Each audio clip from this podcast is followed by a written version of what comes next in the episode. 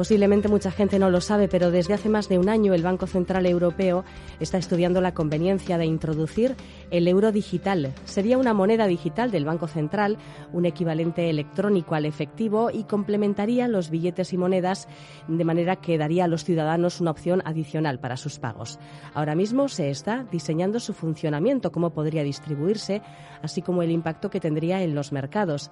Esta fase de pruebas se va a prolongar hasta octubre de este año 2023 y posteriormente el Banco Central Europeo decidirá si inicia o no el proceso de desarrollo efectivo.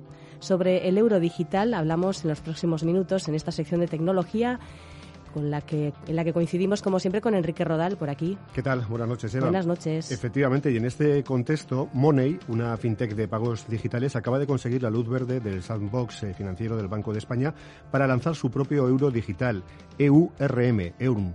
Este proyecto se inscribe dentro del espacio controlado de pruebas del Banco de España y del Banco Central Europeo, al que hacías mención, pero claro, hay muchas dudas como los usos de estos euros digitales, qué tienen que ver con las criptomonedas y otras muchas cuestiones que sin duda están en la mente de todos y todas y que vamos a intentar aclarar en los próximos minutos.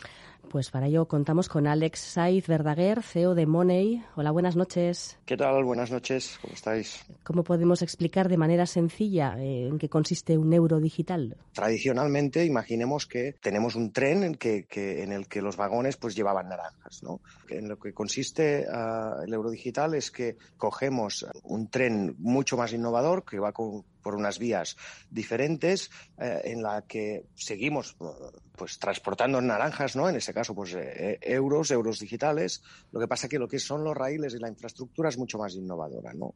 Mm, tecnológicamente tiene mucho más potencial y, pues da toda una propuesta de valor adicional mucho más avanzada para, para la sociedad, ¿no? Seguimos teniendo eh, el mismo objeto, lo que pasa que circula por, un, por unos canales diferentes, ¿no? Esto sería más o menos un poco el concepto del euro digital. Es muy probable que tal cual se despliegue toda la infraestructura eh, ni nos vamos a enterar. Es más, a día de hoy ya estamos trabajando mm, con unos euros que son ciertamente digitales, ¿no? Porque los apuntes que vemos en, en nuestra móvil o, cuando vamos a, un cajero, ¿no? Y entramos en nuestra tarjeta y vemos los movimientos bancarios de nuestra cuenta, al final no dejan de ser ah, movimientos digitales, ¿no? Que están en una base de datos central del banco, controlada por un único banco, pero ya en parte ya estamos ah, trabajando con ah, una parte del euro digitalizado, ¿no? Hay, muchos interrogantes aún a ver eh, para que acabemos viendo un poco hacia dónde, cómo se materializa todo, todo este cambio que, que sí, ciertamente, pues eh, puede poner patas arriba el sector financiero. Y hay una parte pues regulatoria, normativa y de control político que, que, ha frenado esta digitalización, pues quizás por eso se ha ido tarde, ¿no? O sea, se ha ido um, retrasando la, la, llegada del euro digital. Pero el euro digital llegará y pondrá patas arriba al sector financiero. Alex, vamos a, lo útil. Eh, ¿Qué casos de uso puede haber? ¿Por qué eh, deberíamos apostar por el euro digital en vez de por la moneda tradicional? Los casos de uso son infinitos, extremadísimamente Ah, potentes, ¿no? desde pues poder recibir fracciones de, céntimos en base a eventos, que la empresa para la que trabajemos ah, o trabajamos, pues nos ponga nuestra nómina en un cubo eh, simbólico, en un wallet, una cartera digital, y que, ah, y, que pues nos permita que nosotros gestionemos cómo y cuándo cobramos nuestra nómina en función de nuestras necesidades financieras y no que sea el concepto de el día uno de, de cada mes yo recibo la nómina y que me la manda la empresa, ¿no?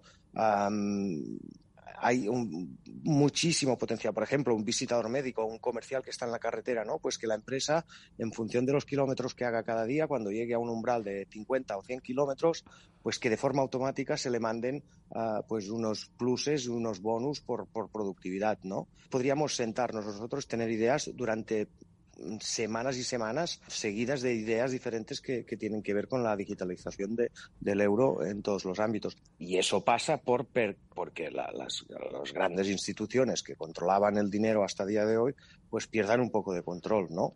Ah, y se ceda, este control se trasvase a, la sociedad, a los usuarios al final. Sí, pero bueno, ¿de qué forma? Porque claro, Em, en realidad, muchas de las cuestiones que has comentado se podrían organizar con los euros actuales, ¿no? Planeando ciertos, ciertas reservas de dinero, ciertas contribuciones en ciertos momentos. Bueno, pero eh, claro, de lo que estás hablando es de salirse de la, de la línea férrea, ¿no? Que mencionabas al principio, de lo que es ahora mismo el mercado de los bancos, ¿no? Entonces, eh, en realidad, este euro digital, ¿por dónde transcurre? O sea, ¿por dónde circula?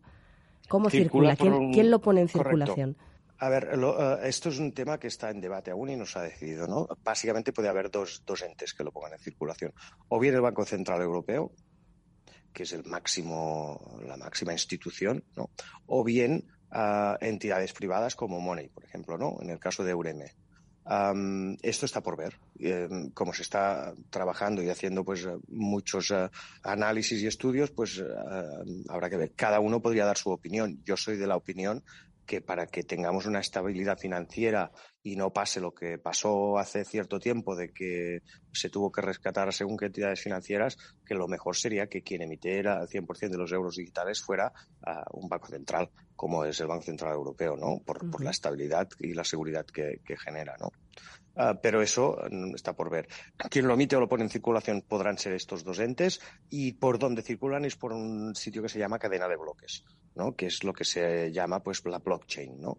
Uh, ¿qué, qué, diferencia tiene la blockchain respecto pues que estén en los raíles SEPA que, que, conocemos hasta el día de hoy? Pues que la cadena de bloques es uh, inmutable, no se puede mm, manipular, um, es um, tiene eh, infinidad de puntos uh, de, de, control, o sea, no, no, es una única base de datos. Uh, es extremadísimamente más barata que, la, que, la, que la, las vías tradicionales de SEPA a día de hoy uh, y extremadísimamente más rápida, rápida y, y accesible 24-365. O sea, cada segundo de, de, de, la vida pues es accesible, ¿no? Cuando hoy, a día de hoy, las infraestructuras bancarias aún muchas no nos permiten acceder a nuestro dinero para hacer una transferencia en domingo, ¿no? Por poner un ejemplo, ¿no? Y ahora que hablas de, de blockchain, precisamente, eh, quizás también nos estamos preguntando qué tiene que ver, si es que tiene que ver algo con las criptomonedas, ¿no? De las que tanto se habla, que también muchas de ellas están basadas en blockchain.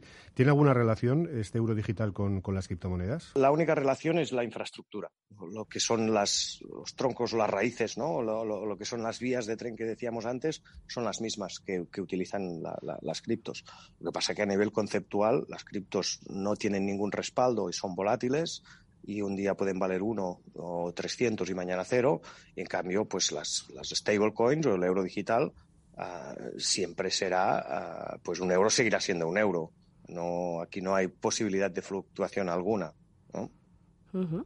Bueno, comentábamos antes que habéis recibido eh, permiso para lanzar eh, vuestro propio euro digital, Eureme. ¿Qué tipo de pruebas tenéis planificadas eh, para, para efectivamente mm, ver cómo funciona este Eureme, ver cómo es acogido? No sé si también quizás con, con usuarios ya concretos para ver si bueno, pues, pues si, la gente se maneja bien con este nuevo concepto. Aquí las pruebas son más que nada unas pruebas de como como que nos pongamos en un laboratorio la gente del Banco de España y nosotros, que somos tecnológicos y ellos más regulatorios, o más que, vigilan pues más para la parte de defensa de, del consumidor y para que no haya problemas a, a nivel pues de, de, seguridad y de, de, poner en riesgo pues la, la protección del consumidor.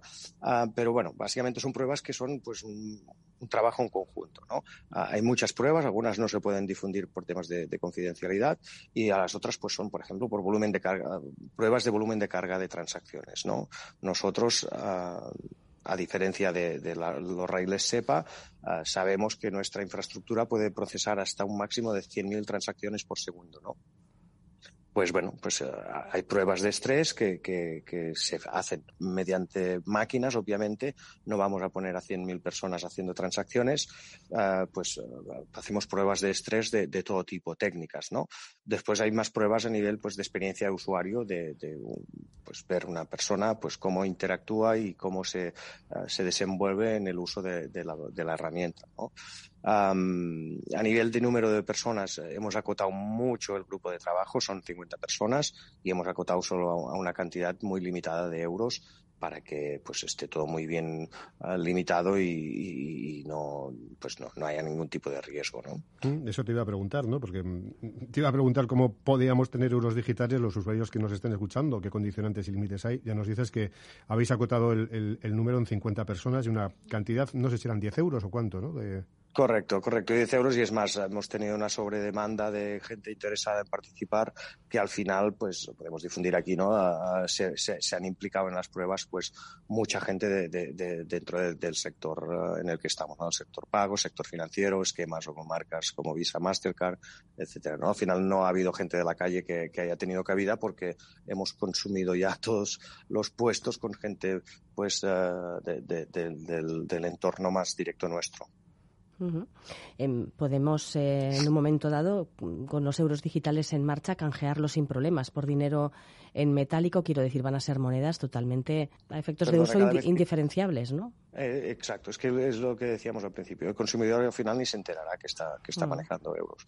O sea, es más, nosotros tenemos el, símbolo de Eureme, pero ah, en, todo lo que son las pantallas y todos los casos de uso se utiliza el símbolo de euro igual porque bueno, hemos llegado a la conclusión de para qué explicarle al usuario que, que va por unas vías más rápidas esto y más seguras y tal.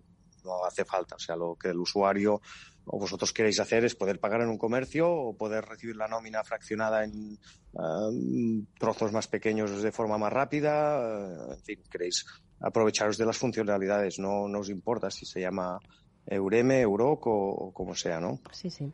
Estamos hablando de mundo digital, de transformación digital, obviamente de, datos.